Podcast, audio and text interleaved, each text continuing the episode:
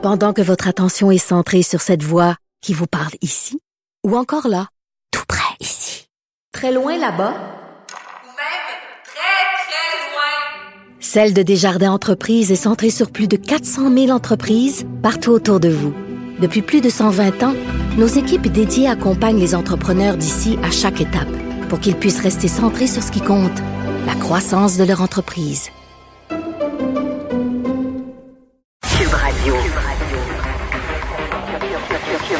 Cube Radio. En direct à LCN.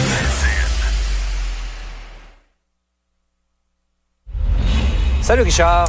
Salut Jean-François. À Québec et à Ottawa, euh, disons qu'on s'attend pas tout à fait à la même période des fêtes. Disons que le contrat moral n'est pas tout à fait le même. Il a rien. Dépendant si ça vient de M. Legault ou de M. Trudeau. Tout à fait. Il n'y a rien de plus mêlant quand tu es un enfant puis tes deux parents disent pas la même affaire. tu sais, tu vas voir, tu vas voir souvent, tu vas voir ta mère puis tu dis, je peux-tu manger des bonbons? Ben, elle dit, ben non, on va souper tantôt, mange pas de bonbons. Là, tu vas voir ton père puis ben, Manque de bonbons, manque de bonbons.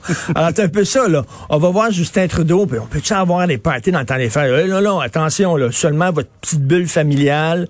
Vous allez devoir vous isoler pendant deux semaines avant. Faites attention, vraiment, c'est important.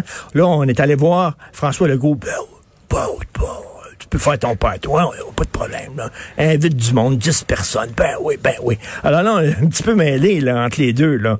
Entre la, ça, là. la santé publique euh, canadienne et la santé, ils vivent pas sur une autre planète. Là. Ils vivent exactement dans le même pays. Comment ça se fait qu'ils ont deux façons de voir les choses? Moi, je pense que mon cœur penche vers Justin Trudeau. Écoute, c'est rare, là. Notez Oh, ça, là. c'est rare qu'on Notez entend ça.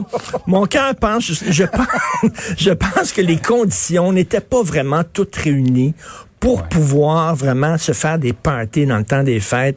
Les chiffres ne sont pas bons au Canada, ne sont pas bons au Québec, mais on comprend que Papa Legault, il y avait de la pression, il sentait que les gens étaient Ouais. écœurés, étaient tannés. Il a dit, OK, on va relâcher, mais je m'en remets à votre bon jugement, puis on l'a vu à Rosemère ce que ça fait. Hello?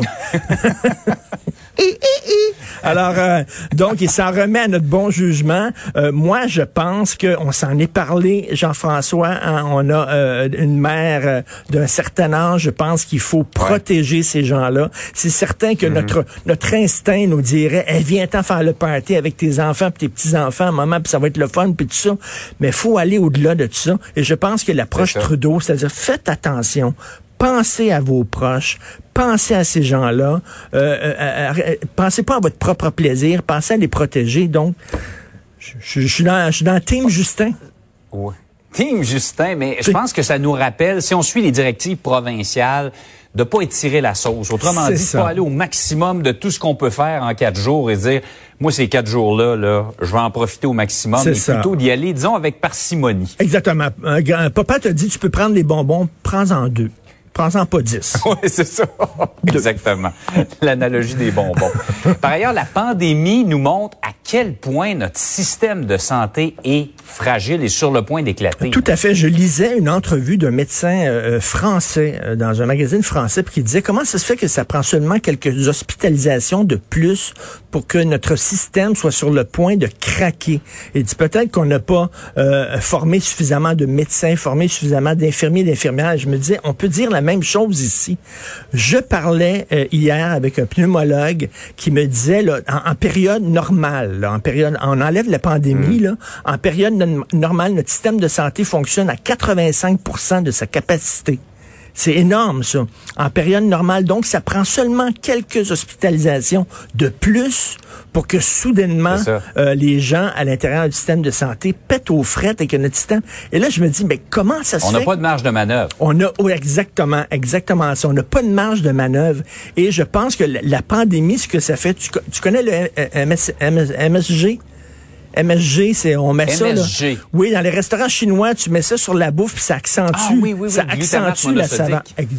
Exactement ça. Alors euh, c'est un peu ça la pandémie, c'est que ça ça, ça accentue les problèmes Ouais. structurels qui étaient déjà existants dans notre système de santé. Et je pense qu'une fois la pandémie terminée, il va falloir réfléchir. Comment ça fait qu'on a autant d'argent? C'est la moitié du budget euh, du Québec en santé et qu'on a un système si fragile que ça.